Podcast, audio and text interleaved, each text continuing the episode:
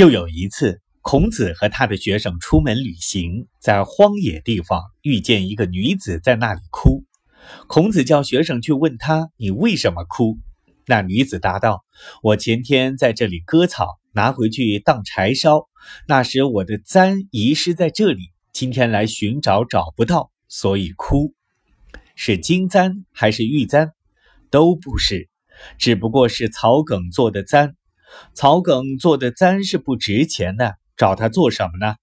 找不到，更不必哭。